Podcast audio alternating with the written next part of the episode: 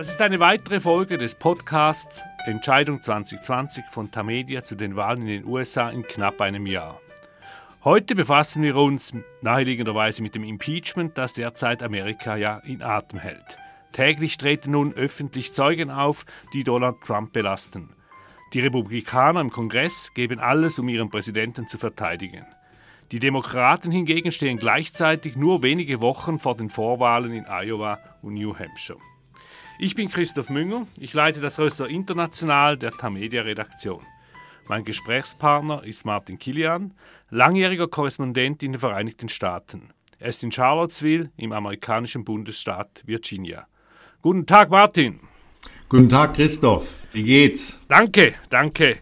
Sag mal, für wen läuft's da besser beim Impeachment? Für die Republikaner, die Trump verteidigen oder die Demokraten, die ihn anklagen wollen? Das ist eigentlich im Moment noch völlig unklar. Ich meine, äh, ich glaube nicht, dass Trump verurteilt wird im Senat, aber äh, kann natürlich sein, dass das Impeachment-Verfahren so viel Dreck aufwirbelt, dass auch Trump mit einem blauen Auge oder sogar einem schwarzen Auge aus dem ganzen Prozess rauskommt.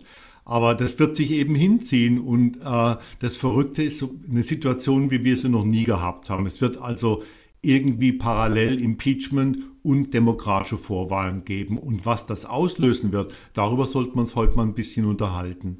Genau diese demokratischen Vorwahlen. Wir haben ja diese Vorvorwahlen, dann die eigentlichen Primaries beginnen im Februar mit äh, in Iowa und dann vor allem auch New Hampshire. Wie wirkt sich das jetzt aus auf äh, Kandidaten und das Vorgehen? Ja, das ist natürlich schwierig einzuschätzen. Also es ist schon ein bisschen lustig. Die Republikaner können ja den Zeitplan des Impeachment-Verfahrens im Senat festlegen. Also wir gehen mal davon aus, dass Trump tatsächlich angeklagt wird vom Repräsentantenhaus. Ich habe da eigentlich wenig Zweifel. Dann geht der ganze Prozess in den Senat. Dort haben die, die Republikaner eine Mehrheit und das heißt, dass der Mehrheitsführer im Senat, Mitch McConnell, Senator aus Kentucky, der kann dann festlegen, welchen Zeitplan dieser Prozess im Senat folgen wird. Und das bedeutet, dass die die Republikaner diesen Zeitplan so hinlegen können, dass der voll in die demokratischen Vorwahlen reinknallt. Also haben die, kann, haben ja, die Republikaner, bitte? haben die Republikaner also ein Interesse, diese ganze Geschichte zu verzögern? Ja, es gibt Erwägungen innerhalb der Senatsfraktion, dass man das möglichst langsam angehen lässt, um möglichst großen äh, Einfluss auf die demokratischen Vorwahlen zu gewinnen. Ist natürlich schon ein Hammer. Uh, sowohl Elizabeth Warren als auch Bernie Sanders, als auch Cory Booker, als auch Kamala Harris uh, und Amy Klobuchar. Das sind alles demokratische Senatoren, die im Vorwahlkampf stehen, die Präsidentschaftskandidat der Demokraten werden wollen, aber vielleicht keinen Wahlkampf machen können, weil im Senat das Verfahren gegen Trump läuft. Das ist schon verrückt. Aber man kann ja auch sagen, das ist der allerbeste Wahlkampf. Äh, Sie kommen jeden Tag am Fernsehen, Sie können sich profilieren mit kritischen Fragen zu äh, Zeugen von Trump. Eigentlich könnte es ja den Demokraten helfen, diese ganze Show. Ja, das könnte, könnte, aber man muss wirklich ernsthaft sagen, dass zumindest in den beiden ersten Vorwahlstaaten in Iowa, wo die Parteiversammlungen stattfinden, und in New Hampshire ist der sogenannte Retail-Wahlkampf unheimlich wichtig. Die Kandidaten steigen in die Wohnzimmer der, der Bürger ein. Es gibt Versammlungen in kleinen Wohnzimmern. Es gibt da einen Auftritt, dort einen Auftritt. Und dieser sogenannte Retail-Wahlkampf, also der Einzelhandelswahlkampf, der ist unheimlich wichtig und gerade Elizabeth Warren ist fantastisch in diesem Szenario und das wird natürlich für sie ausfallen. Und auf der anderen Seite, äh, Joe Biden hat das Problem nicht und Pete Buttigieg, der ja ganz stark im Kommen ist laut den Umfragen, hat das Problem ebenfalls nicht. Die müssen nicht in Washington anwesend sein beim Senat. Also wäre es dann die Ironie der ganzen Geschichte, dass Biden, um den es ja eigentlich auch geht bei diesem äh, Impeachment-Verfahren, der könnte davon profitieren, dass seine Konkurrentinnen und Konkurrenten bei den Demokraten jetzt halt in Washington anwesend sein müssen. er könnte.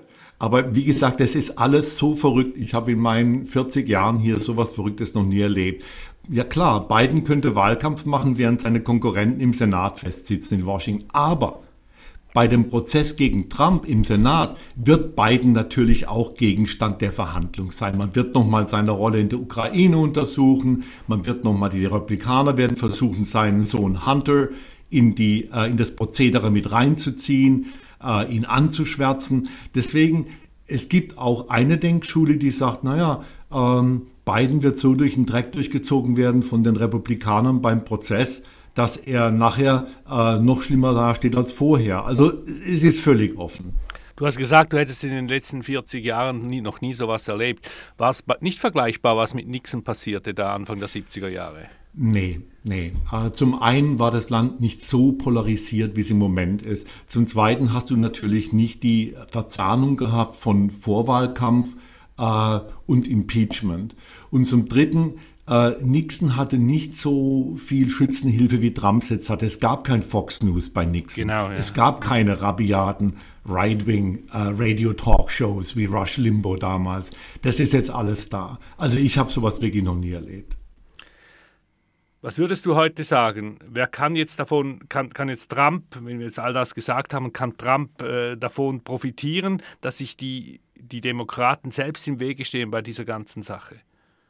Das könnte er ja, das könnte er. Aber auf der anderen Seite, denkt dran, was ich vorhin gesagt habe. Ich meine, es wird so viel Mist hochkommen äh, bei der Verhandlung gegen Trump und auch in den nächsten Wochen, während die Demokraten noch die Anklageerhebung diskutieren und Zeugen einvernehmen. Da wird so viel Dirt hochkommen, dass meines Erachtens die Chancen sehr gut sind, dass Trump selber mit einem blauen Auge da rauskommt oder sogar wirklich, wirklich ganz arg politisch geschädigt wird. Auch das ist völlig offen. Ich habe auch da, ich habe sowas noch nie erlebt hier. Wenn ich widersprechen darf, du hast Fox News erwähnt, das gab es damals noch nicht in den 70er Jahren. Fox News ist der meistgesehene TV-Sender in, in den USA und da wird ja voll für Trump Werbung gemacht, auch in diesem Impeachment-Prozess. Kann es nicht genau sein, dass eben die Demokraten die blauen Augen am Ende abkriegen und dass Trump als Sieg aus dieser Geschichte hervorgeht? Ja, das kann natürlich auch sein, dass, äh, dass es ihm gelingt, sich zu einem Märtyrer zu stilisieren und dass er dann gestärkt in den Wahlkampf geht. Nur, nur, ich beobachte seit ungefähr drei bis vier Monaten äh, eine Verfestigung der Lager. Und man muss mal überlegen, seit es die moderne Demoskopie gibt, also seit 1948 ungefähr, hat noch kein Präsident äh, oder es hat jeder Präsident seit 1948 bei Umfragen irgendwann mal eine Zustimmungsrate von 50 Prozent gehabt. Trump ist der erste Präsident, der nie über 45 Prozent rausgekommen ist. Und mir ist es eigentlich schleierhaft, wie er diese Wahl gewinnen soll. Aber auch da, bitte, wir haben uns äh, 2016 getäuscht und wer weiß, was in den nächsten Monaten passieren wird. Stimmt schon. Also man sollte auch da mit Prognosen vorsichtig sein. Nur ähm, ich gehe mal davon aus, dass dieses Impeachment für Trump eher negativ ausfallen wird, auch wenn er nicht verurteilt wird. Ja, du hast gesagt, sei, kein Präsident sei ständig unter 50 Prozent gewesen. Das, das, das, das ist tatsächlich so und ich glaube, daraus lässt sich schließen, dass man diese Wahl durchaus gegen ihn gewinnen könnte. Aber geht das mit diesen Kandidaten, mit diesen Kandidatinnen und Kandidaten? Die haben ja noch viel schlechtere Werte. Es gab Umfragen, gerade in diesen umkämpften Swing States, Michigan und so weiter, äh, wo er ganz klar vorne liegt und im Vergleich zu 2016 sogar zulegen wird. Ja, das ist, das ist richtig. Diese, diese Umfragen, von denen du gerade redest, Christoph, die haben ja auch natürlich äh, ziemlich Unruhe bei den Demokraten hervorgerufen. Klar, das Kandidatenfeld sieht jetzt noch irgendwie wie ein Rübenacker aus, aber meines Erachtens wird sich das konsolidieren. Wenn der Spitzenreiter mal feststeht, werden die Demokraten sich um den scharen, vielleicht auch die Independents, die parteilosen Wähler. Ähm, was mein größtes Horrorszenario ist, eine Wiederholung von 2016, nämlich dass äh, eine Mehrheit der Wähler den Demokraten wählt, aber im Wahlmännerkollegium Trump gewinnen kann. Und darum ging es ja auch bei diesen Umfragen, die du gerade erwähnt hast, die in den New York Times erschienen und die Leute wirklich beunruhigt haben.